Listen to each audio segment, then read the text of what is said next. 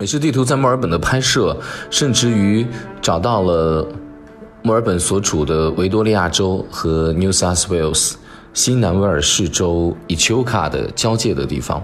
呃，那两个州呢，中间是被一条河隔开的。这个河呢叫莫雷河。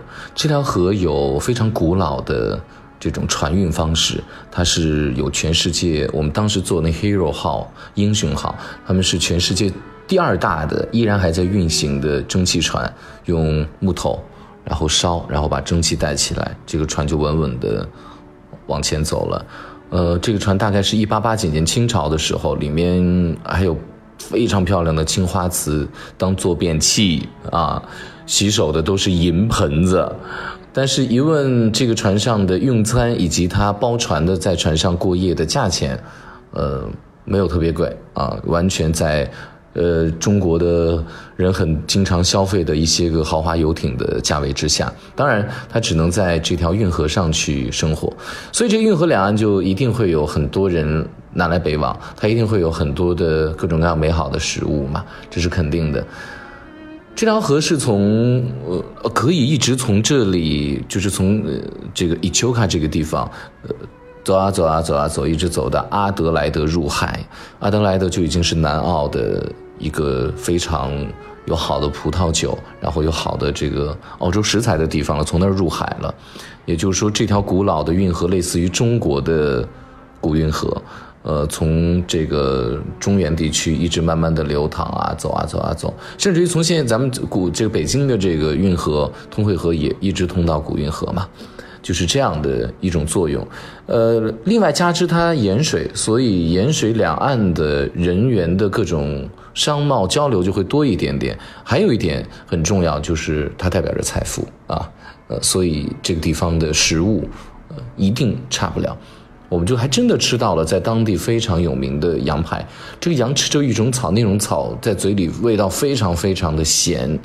呃，就在河的这个 Murray River 旁边去生长，然后你在吃它的时候，咸中带有一点点的这种芳香感，这种芳香感类似于新鲜的香料，所以羊吃完它之后，羊身体里的盐碱感会强一些，所以它羊身体的体液的酸度没有那么高，所以羊不膻，这就是大概美食。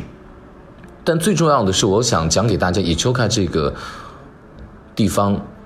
晚秋初冬的星河的美感，它这种银河的美感画图难足。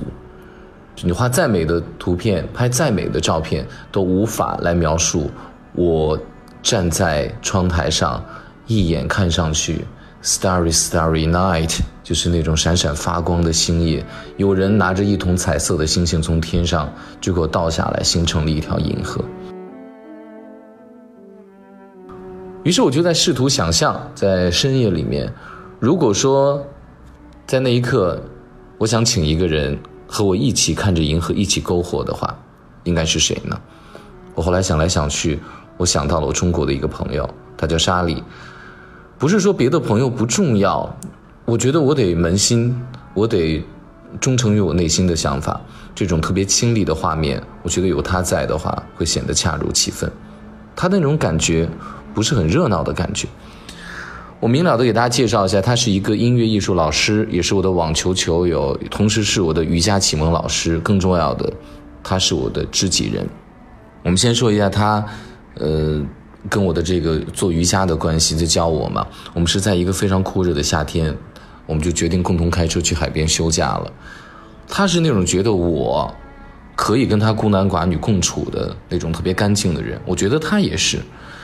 我们到了海边之后，那年非常炎热的夏天，就像现在的北京这么热一样。我们没有说太多的话，但是那几天我们交神，就过了许多天，所以那种感觉就特别像我看着伊丘卡的银河系星河一样，就是再美的神笔也无法去画足它的美丽。我在做瑜伽的时候，他告诉我说，每次要尽力，但是一定要坚持。于是，藏地舞家藏地舞是瑜伽本身给我带来的这种外观的改善，远远小于对我带来的心境的改变。为什么呢？因为坚持一个简单但是又对的事情，我再改掉一个不难又坏的毛病。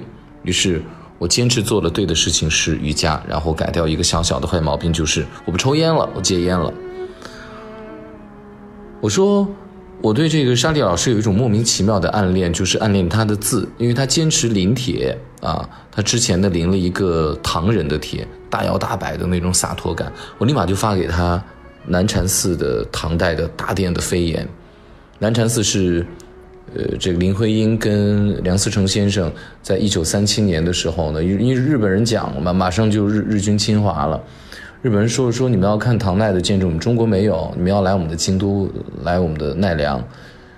呃，林思林思林林徽因和梁思成先生觉得不服，我们要找，于是他们就在山西的一个极其偏僻的小村落，然后找到了非常舒张有力的南禅寺，非常简单粗线条的结构，但是你站在那久久不能回过神来，你觉得。怎么可以如此的简约，没有一点点赘肉，但它整体的感觉又如此的饱满，很难，嗯，就是那种感觉是舒张有力、美满的、无赘肉的，呃，它和那个时代的气质和那个时代的气度是吻合的。那临唐人的字也是这样大摇大摆的、洒脱的感觉。那我记得有一回呢，我发了一个红胎角泥的龙泉青瓷的盖碗，呃，发在我的朋友圈，那没有杯子，我跟他。聊了一下，他给我留言，他就给我发了一张图片。他发来图片就是同样的红胎角泥的杯子，因为我当时买这盖碗的时候，杯子已经卖了。哎，结果我们俩一对落款，果然是一个大师一个匠人的作品。据我所知，这个师傅呢，因为这个红胎角泥啊，他这个它里面用的紫砂泥嘛，紫砂泥和咱们普通的这个烧青瓷的这个胎泥。它接受的温度是不一样的，但是你要保证这两个颜色搅出来又特别的漂亮，呃，互相都有质感，所以它不做了，因为太难了，它早都不烧这个瓷了，所以你就知道，就是这一个杯子被我们俩在不同的时间段，一个盖碗一个杯子这样收到，这种审美，你知道吗？得多一致才能有这样的巧合。你说难吗？也难。你说不难，其实也不难，因为。只有审美一致的朋友，打心底审美一致的朋友才会成为朋友嘛。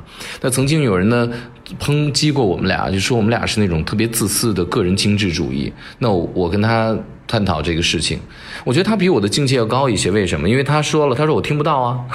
我还一讲，我说那个人怎么那么说我们？他说我听不到啊。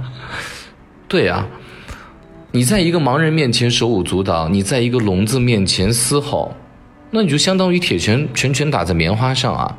其实残缺的不是盲人，不是聋子，是那个一直叫嚣的人。